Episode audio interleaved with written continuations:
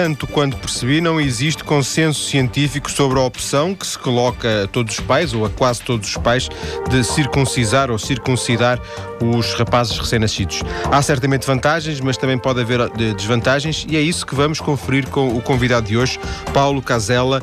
Ele é presidente da Sociedade Portuguesa de Cirurgia Pediátrica. Muito boa tarde, Dr. Paulo Casella. Boa tarde, João Paulo. Viva. Cirurgia pediátrica, deixe-me começar por aqui, é uma especialidade muito pouco conhecida, certo? Infelizmente ela é, é pouco conhecida, mas a especialidade existe reconhecida como tal praticamente há cerca de 90 anos em Portugal. Formalmente foi uh, reconhecida pela Ordem dos Médicos em 1972 e é uma especialidade que se diferenciou ao longo dos anos, uh, especialmente nos últimos 100 anos, quando se compreendeu completamente, uh, do ponto de vista científico, que tratar crianças não é tratar uh, adultos em miniatura. Como tal, houve um conjunto de cirurgiões que se dedicaram, em especial, ao tratamento das várias complexas patologias que carecem de tratamento cirúrgico nas crianças. E o que é que explica que, que seja pouco conhecida? Se é, pronto, penso que sim, que concorda com o meu diagnóstico, com a minha observação empírica de que, que é pouco conhecida. Não é, não é normal encontrarmos cirurgiões pediátricos, não é? é a razão prende-se com uh, a necessidade de realizar este tipo de cirurgia cada vez mais em áreas e em locais especializados de que os hospitais pediátricos são o exemplo. Uh, nós não somos propriamente aquele tipo de cirurgiões que fazemos uh, cirurgias muito mediatizadas, a não ser quando, por exemplo, acontecem os casos de separação de siameses que dão imenso chamamento ou separam-se duas crianças fundidas pela cabeça ou pelo tórax ou pelo abdômen. Mas uh, o, o grosso da patologia que nós tratamos é a patologia típica e própria das crianças que acabam por nascer com algum tipo de malformação, ou seja, uma variação do normal. Para além disso, tratamos todas as outras patologias que antigamente e ainda atualmente muitos cirurgiões gerais tratam, que são as uh, doenças próprias da idade, como sejam os apendicites, uh, as complicações de, das pneumonias, as fraturas, os resultados dos traumatismos ou, ainda de uma forma mais especializadas, os tumores que atingem, infelizmente, cada vez mais a idade pediátrica. Uh, a especialidade nunca foi uma especialidade de grandes números, porque, apesar de tudo, uma das grandes ameaças que ataca a nossa especialidade é o facto que a natalidade tem vindo sucessivamente e progressivamente a baixar em todos os países ditos desenvolvidos e, como tal, cada vez há menos, uh, digamos, sujeitos da nossa especialidade, ou seja, cada vez há, infelizmente, menos crianças para tratar. O que não é verdade nos países em vias de desenvolvimento, onde a, a população infantil é cada vez maior e cada vez uh, os cuidados especializados para essas crianças vão rareando. De maneira por este conjunto conjunto todo de razões. Sim, já percebi, já percebi. Falou nos hospitais pediátricos, é, é, é lícito concluir que a esmagadora maioria dos uh, cirurgiões pediátricos que existem em Portugal estarão nestes hospitais pediátricos? A grande maioria estão. Hoje em dia já existem alguns hospitais uh, chamados hospitais gerais, chamemos-lhe assim, que, mercê do volume de casos que tratam, já têm, não propriamente serviços de cirurgia pediátrica, com toda a carga burocrática que está uh, associada a este conceito, mas uh, existe aquilo que se chamam as unidades de cirurgia pediátrica, que estão normalmente integradas em serviços de pediatria e que aí prestam especialmente uh, cuidados ligados às patologias próprias dos recém-nascidos, que vão nascendo cada vez mais pequenos e cada vez mais antes de tempo. E, e, também é lícito concluir que, que o Estado é, é o patrão de, principal destes eh, cirurgiões pediátricos? Sim, sim, sim, sim. Neste momento digo, podemos dizer que cerca de 80% hum, da atividade cirúrgica pediátrica é realizada em hospitais públicos, embora eh, a quase totalidade dos hospitais privados, das clínicas, uh, pelo menos nos grandes centros, ofereçam também aí serviços de cirurgia pediátrica, quer de uma forma eletiva, quer uh, na assistência em situações de urgência. É estima, estimam-se, eh, se calhar não, não, não, não, não será eh, necessário fazer uma estimativa, se calhar existem números, até pela, pela ordem dos médicos, mas haverá quantos cirurgiões pediátricos? No ativo, como referiu, eu sou presidente da Sociedade, presidente em funções neste momento, uh, da Sociedade Portuguesa de Cirurgia Pediátrica. No ativo, uh, independentemente do, da idade, uh, estimamos em Portugal existirem cerca de 100 cirurgiões pediatras no ativo. Provavelmente os números reais andarão mais à volta dos 80 do que dos 100. Mas mesmo assim, em relação àquilo que era consensualmente aceita que há uns anos que Portugal precisava apenas de 10 cirurgiões pediatras. Uh, penso, uh, Pensava-se nisso porque pensava-se que não devíamos assistir a uma série de outras situações, éramos cada vez mais especializados a fazer cada vez mais coisas uh, muito, muito específicas, mas hoje em dia com a procura cada vez maior, nomeadamente com o aumento da cobertura dos cuidados primários de saúde, que leva a que cada vez mais crianças crianças sejam vistas por médicos que se apercebem que são portadores de alguma malformação ou algum pequeno defeito, esses colegas sentem-se na obrigação de oferecer um tratamento especializado a esses doentes e referem-nos para as consultas, quer dos hospitais públicos, quer dos hospitais privados. Este, este número atira-nos certamente para uma, para uma proporção, para um rácio que em Portugal eh, certamente, certamente uh, estará em linha ou uh, o que se pensa é, ou desalinhado com a Europa, por exemplo? Uh, depende porque há vários modelos a nível europeu. Por exemplo, em Espanha, para uma população de 50, 60 milhões de habitantes, existem neste momento no ativo perto de 500 a 600 cirurgiões pediatras. Uh, depende muito da forma como se organiza a prestação dos cuidados a nível nacional. Um, por exemplo, em Inglaterra, o número e a proporção de cirurgiões pediatras é muito menor do que aqui. Nos Estados Unidos, dizia-se jocosamente, quando aqui há uns anos estive a trabalhar, que Nova York, que é uma cidade que tem cerca de 10 milhões de habitantes, bastavam 10 cirurgiões pediatras para 10 milhões de habitantes. Claro que o modelo de cuidados, as crianças crianças não recorrem em Nova Iorque a um serviço especializado de cirurgia pediátrica para cozerem uma cabeça que foi ferida na prática desportiva. Sim, vão logo para o hospital, para as urgências. Vão é? para outro tipo de urgências ou vão para onde essas situações devem ser tratadas. E fica reservado para os cirurgiões pediatras realmente tratar eh, situações complexas das malformações ou dos grandes traumas ou dos grandes tumores, das grandes patologias. Nós, infelizmente, aqui, com o modelo de organização que temos e que felizmente está em vias de reorganização, nós infelizmente ainda temos que ocorrer. Eu estive de serviço esta noite, tratei, operámos quatro crianças, uma vinha do Barreiro, outra vinha de Setúbal, outra vinha uh, de Cascais, outra vinha, uh, se não me engano, de Beja, e para além dessas quatro crianças que tiveram necessariamente que ser submetidas a intervenções cirúrgicas, nós tratamos provavelmente 30 ou 40 feridas da cabeça, mais observámos 10 ou 12 crianças com dores abdominais que poderiam ser perfeitamente avaliadas pelo seu médico família, mas enfim, que foram referenciados e eh, nós tivemos que uh, ter, uh, tomar conta deles. Isso foi, já agora que falou-nos da, da, da, sua experiência, isso, o, o Dr. Paulo Casella trabalha no Hospital Eu sou pediátrico? diretor do Departamento de Cirurgia Pediátrica do Hospital Dona Estefânia, que é o mais antigo hospital pediátrico deste país.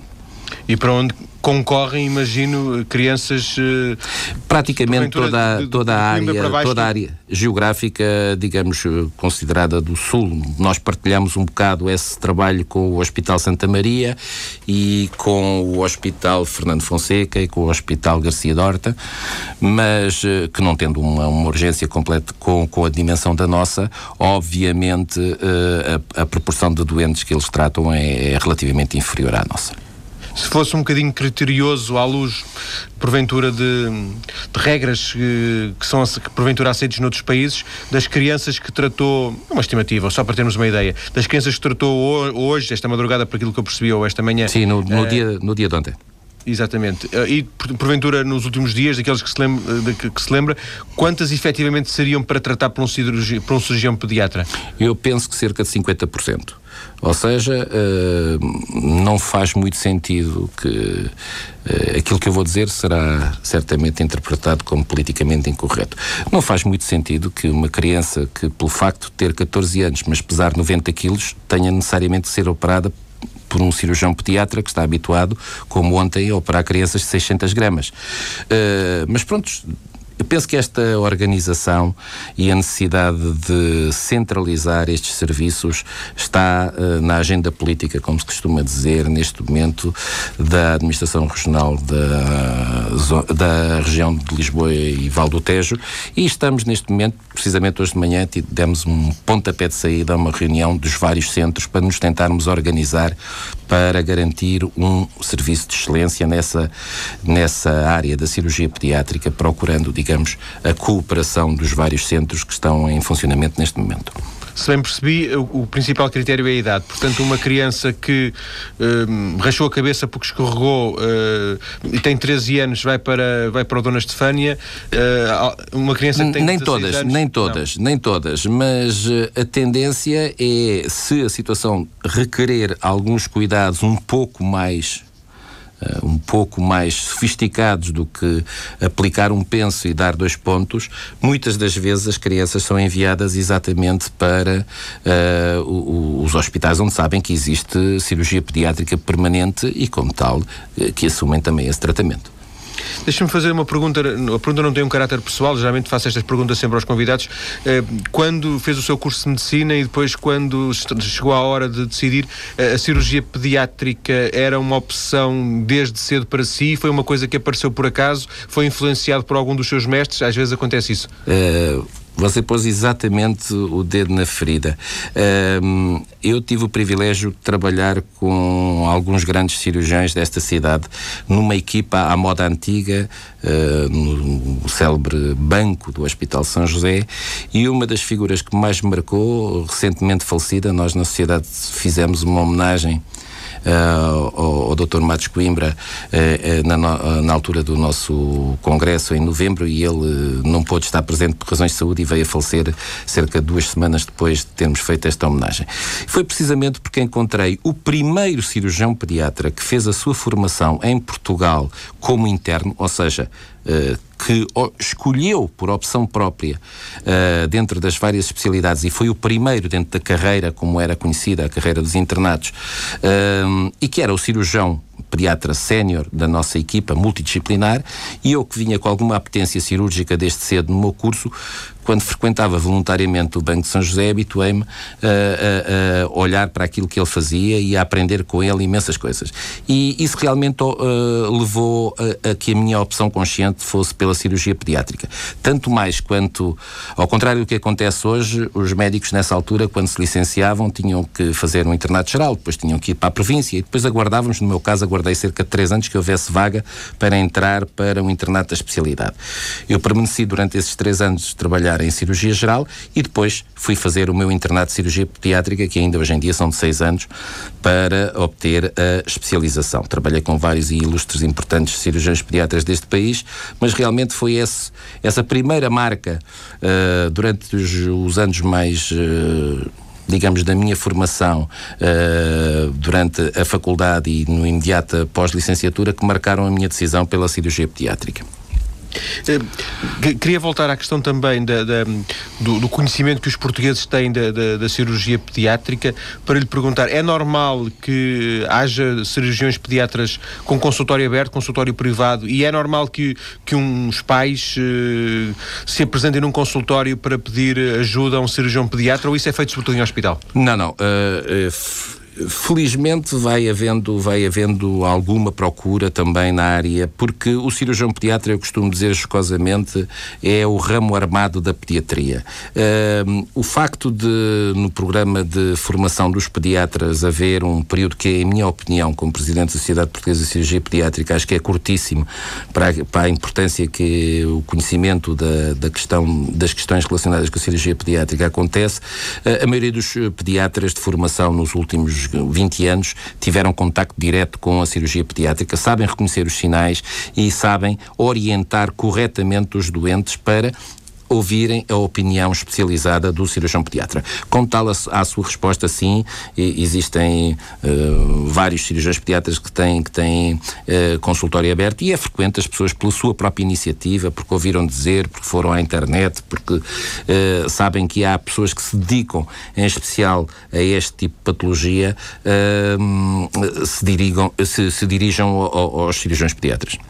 Ainda que o normal seja, porventura, serem reencaminhados ou por um pediatra ou, ou pelo médico de família, não? Sim, sim, sim. O habitual é isso. Isto é, o, o cirurgião pediatra houve uma altura em que havia alguma confusão. O cirurgião pediatra, como tratava de crianças, também trataria das outras patologias das crianças. Felizmente isso uh, deixou de, de, ser a norma e, e, e, realmente, como se costuma dizer em bom português, cada macaco no seu galho, isto é, não passa pela cabeça que haja cirurgiões pediatras a tratarem gastroenterites ou a aconselharem uh, leitinhos aos bebés. Isto já é um mundo de tal maneira vasto no seu conhecimento e em permanente atualização que nós não temos capacidade de acompanhar. Obviamente temos na nossa formação, antigamente era um ano, agora neste momento são seis meses uh, uh, da nossa formação, um período de formação específica na área da pediatria, mas uh, normalmente os doentes são referenciados por outros, ou especialistas, ou médicos de cuidados de medicina familiar, ou outras especialidades que entendem que nós somos as pessoas apropriadas para tratar dessas patologias. O que está a dizer, se, se entendi bem, e, e numa espécie de resumo, é que um cirurgião pediatra não é um pediatra.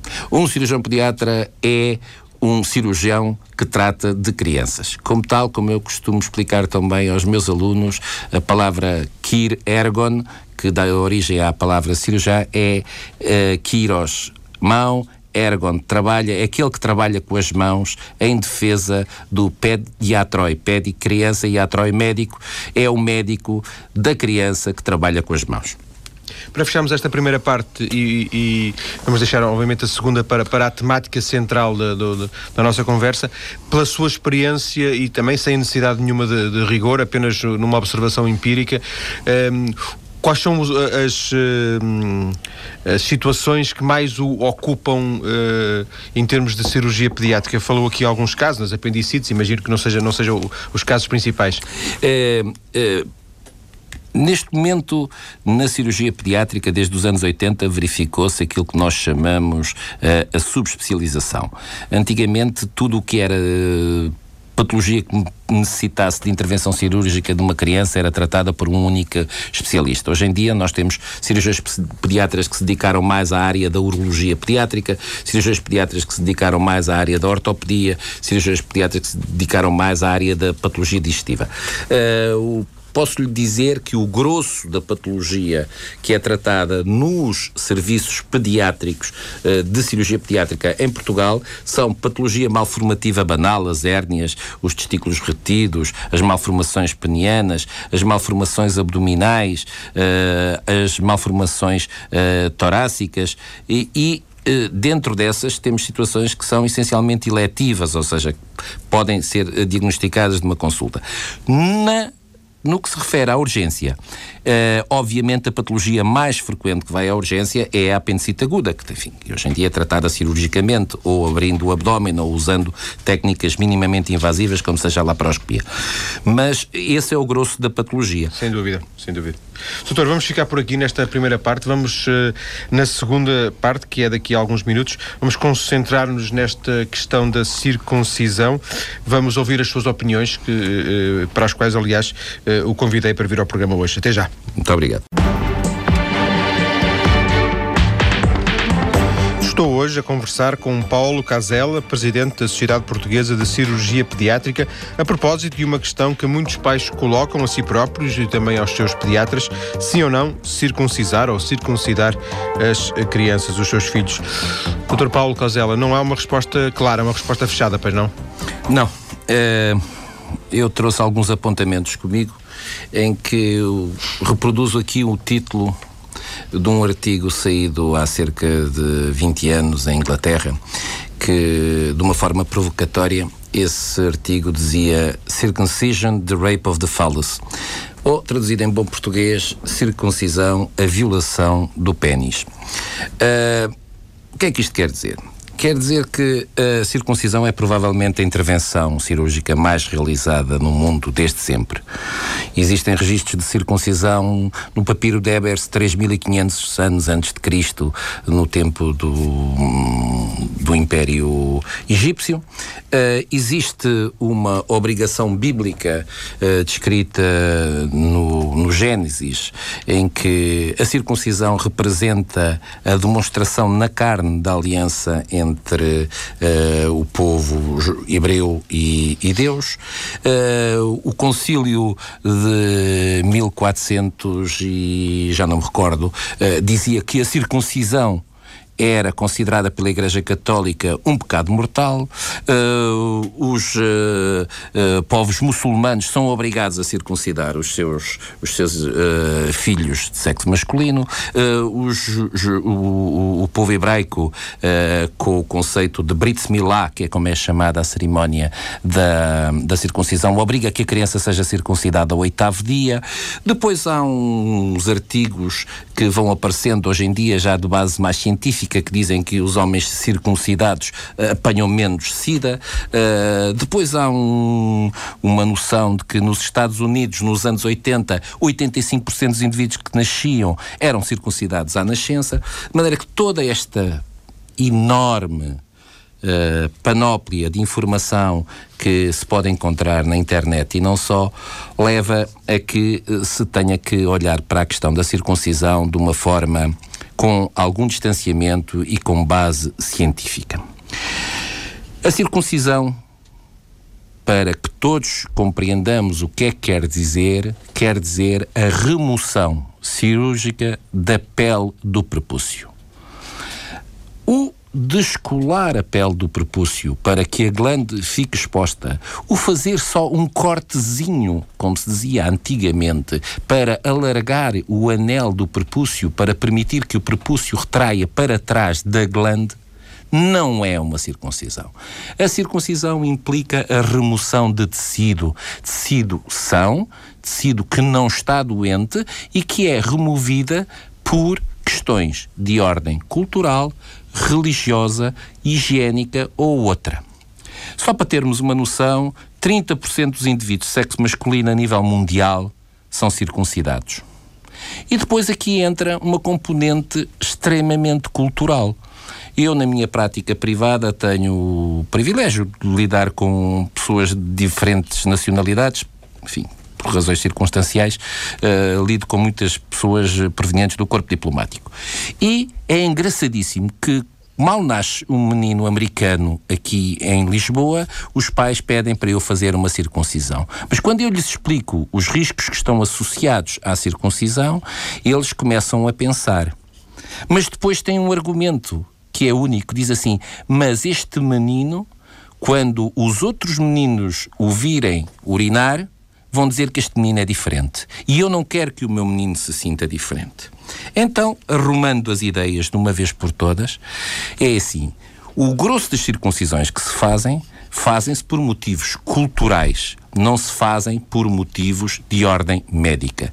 Aquele célebre artigo que, que eu citei, chamado Circumcision, the Rape of the Phallus, o que se limitou a constatar era o facto de, no Sistema Nacional de Saúde inglês, que é muito semelhante ao nosso e que é bastante controlado, aqui há 20 anos chegou-se à conclusão que 90% das circuncisões que se faziam nos hospitais, com recursos limitados, eram desnecessárias do ponto de vista médico. E então houve uma medida, politicamente, a meu entender, perfeita, em que diz assim: se os pais querem que o menino seja circuncidado, o Sistema Nacional de Saúde não paga esse serviço. É aquilo que se chama um serviço out of pocket. Ou seja, os pais têm que pagar esse serviço se querem que essa mesma circuncisão seja feita em ambiente hospitalar, em detrimento de outros doentes que precisam de ser tratados para, uh, uh, com patologias que precisam mesmo de ser tratadas.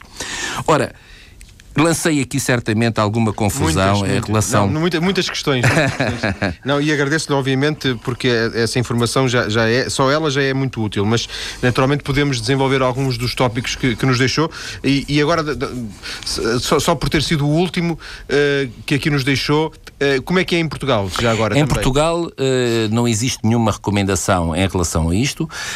na minha consulta, na consulta do meu serviço, provavelmente mais de 10% dos doentes que chegam pela primeira vez à consulta de cirurgia pediátrica são enviados pelos médicos assistentes porque a pele do prepúcio não consegue retrair para trás da glande. Ora, 85% das crianças de sexo masculino nascem com o pênis que é impossível puxar a pele para trás da glande. E aos 4 anos, 80% dessas crianças conseguem naturalmente, se nada se lhe fizer, retrair a pele do prepúcio para trás da glande.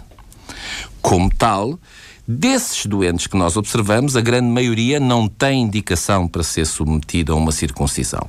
Mas desses 10% que vêm à nossa consulta, reparem, é um doente em cada 10 vem mostrar a pilinha mal lavada, como eu costumo dizer, à nossa consulta, desses 10%, existe um grupo cada vez maior de pessoas que nos vêm pedir para fazer a circuncisão por motivos culturais e que entram em igualdade de circunstâncias na lista de espera com meninos que precisam de fazer outras operações, nomeadamente circuncisões por motivo médico, dentro do sistema de hierarquização. Ou seja, o que está a dizer é que o, Estado, o, Estado, o, Serviço Nacional de Saúde paga, neste momento, as, as circuncisões Paga, desde culturais. que o doente seja colocado dentro do sistema. Desde e que... É, isso é possível, não é? É, é possível. É um direito que assiste às pessoas e seria considerado um ato discriminatório dizer que não faço circuncisões por motivos culturais. Até porque não existe nenhuma recomendação da Não existe nenhuma recomendação nem da Direção-Geral de Saúde, nem da, das entidades que gerem o sistema integrado de gestão de listas de espera. Existem algum, existe algum número, ou o Dr. Paulo Casella tem alguma estimativa uh, em 100, 100, 100 crianças, 100 rapazes que nascem em Portugal, quantos são circuncidados e, e quantos não são? Não existem números, não existem números uh, do meu conhecimento, números em Portugal.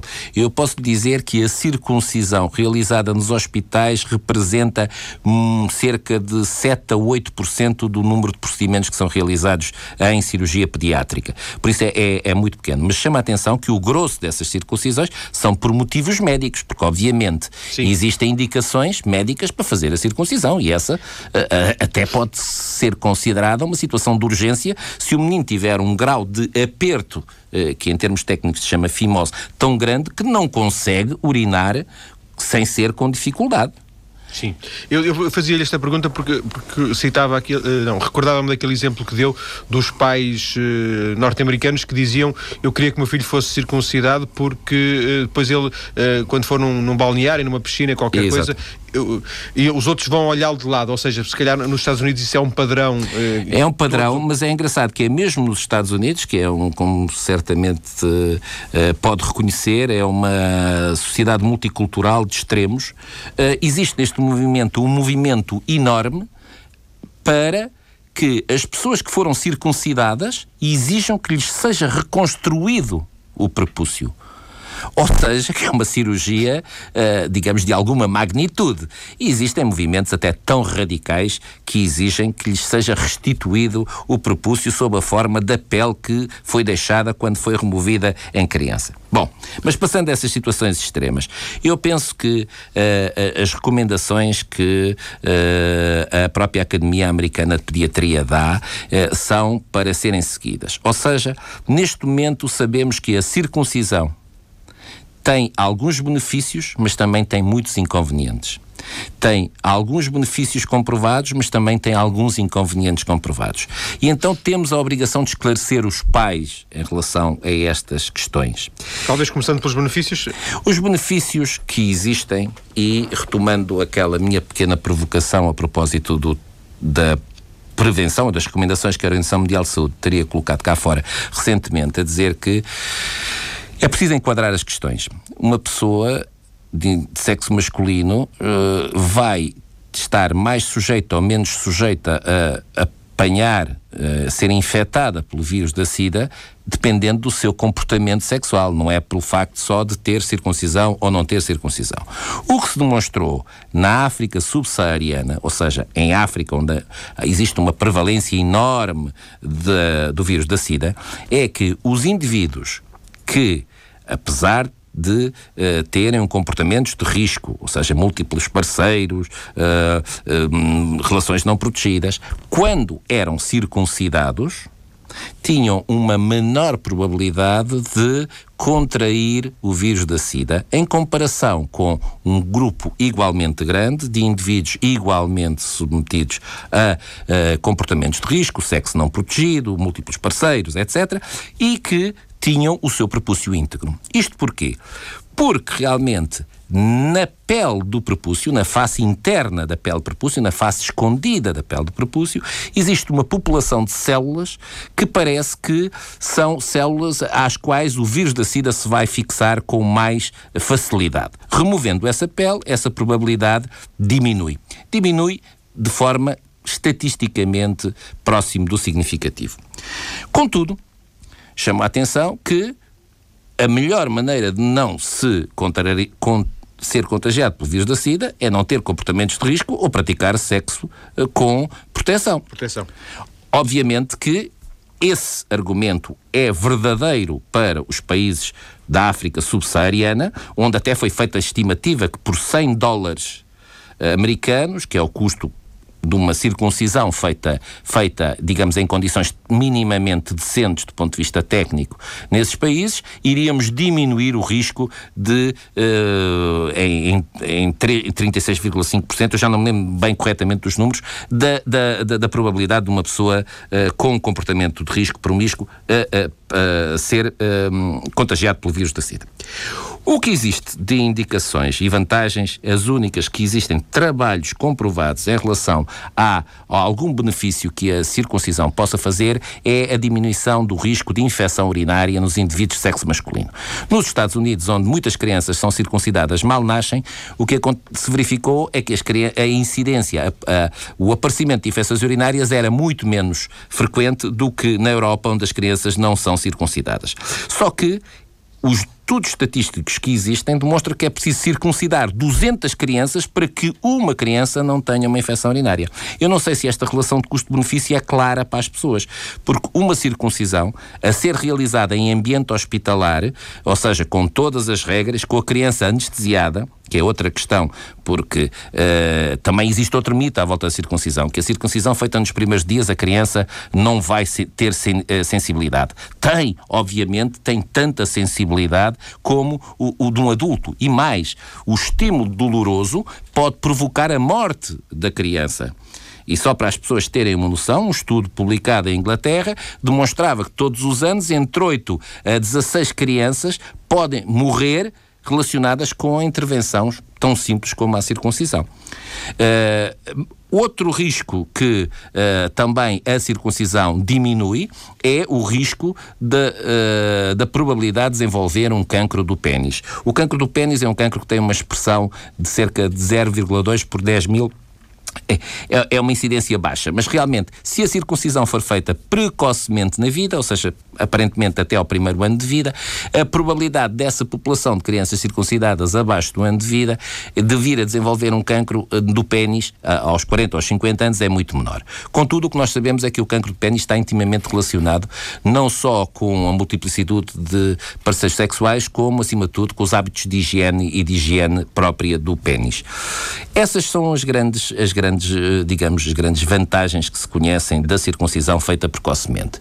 Agora, é preciso não esquecer que uh, há risco de morte relacionado com, com, com, a circuncisão, há risco de infecção, há risco de perda do próprio pênis se ela não for praticada de uma forma correta. Uh, há uma série de riscos relacionados com a prática de uma cirurgia que, até prova em contrário, me parece ser desnecessária, a não ser com indicações precisas indicadas por um médico especialista e com conhecimentos nesta área.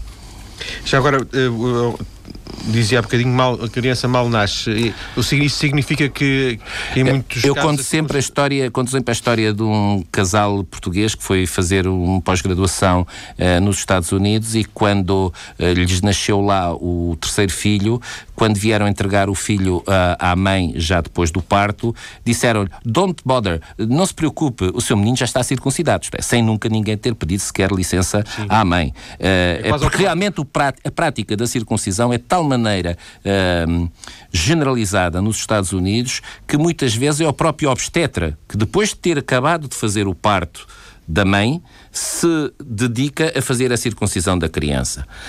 Um, Eu penso que isto é exagerado. protocolos médicos, não? Existem, hoje em dia já existem protocolos médicos, especialmente depois das recomendações da Academia Americana de Pediatria, que diz que, apesar das vantagens e dos inconvenientes, a circuncisão deverá sempre ser discutida com os pais e, neste momento, eh, quem advoga a defesa dos interesses da própria criança acha que a criança tem que ter uma palavra a dizer em relação a isto. Ou seja, vamos atrasar a decisão de fazer a circuncisão na criança até a criança poder dar o seu uh, consentimento.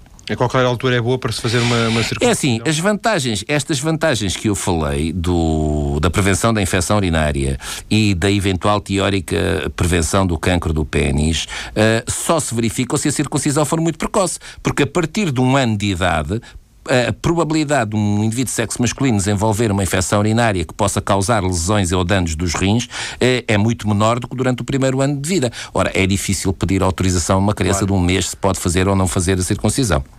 Claro. Queria perguntar-lhe pela sua experiência, porventura já terá, já terá uh, circuncidado centenas de, de, de, crianças em Portugal, não? Sim, sim.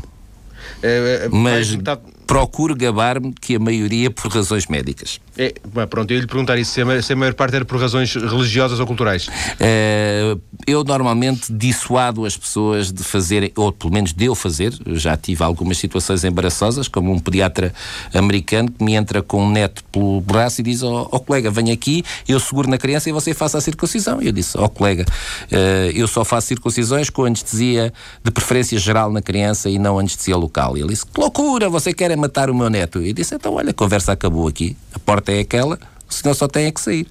Mas você sabe quantos milhões de crianças são operados?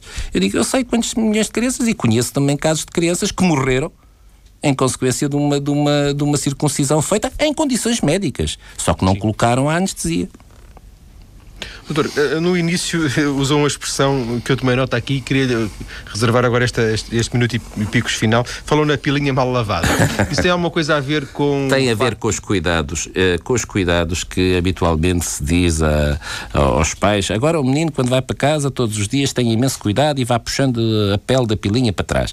Ora bem, o puxar a pele da pilinha para trás requer alguns cuidados e hoje em dia nós aconselhamos a que essa manipulação do propúcio, numa tentativa de que a seja exposta, só se deva realizar quando a criança deixou de usar a fralda.